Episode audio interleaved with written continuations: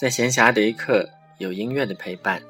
这里是荔枝 FM 四八幺六八白谈的片刻，欢迎大家的收听。在从前我所看的一些音乐书籍当中，最爱把舒伯特叫做艺术歌曲之王。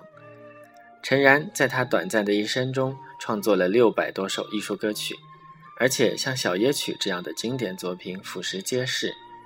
但舒伯特的器乐作品的成就，完全不应该被他的艺术歌曲所掩盖。比如说，我就认为他为钢琴所写的即兴曲就非常美丽。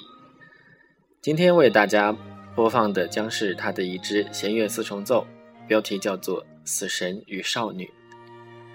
舒伯特在1817年曾经为德国诗人克劳迪乌斯的一首名为《死神与少女》的诗写了一个歌曲。在1823年，舒伯特一整年几乎都在生病，他从中渐渐就感觉到了死亡的临近。于是，舒伯特把《死神与少女》当中的旋律用在了他的第十十三号弦乐四重奏当中。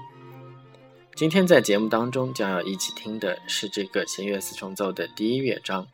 这个乐章的气质非常的阴郁，而且有着强烈的压迫感。我为大家所选的版本是由古斯塔夫·马勒改编的乐团演奏版，请大家一起听一听。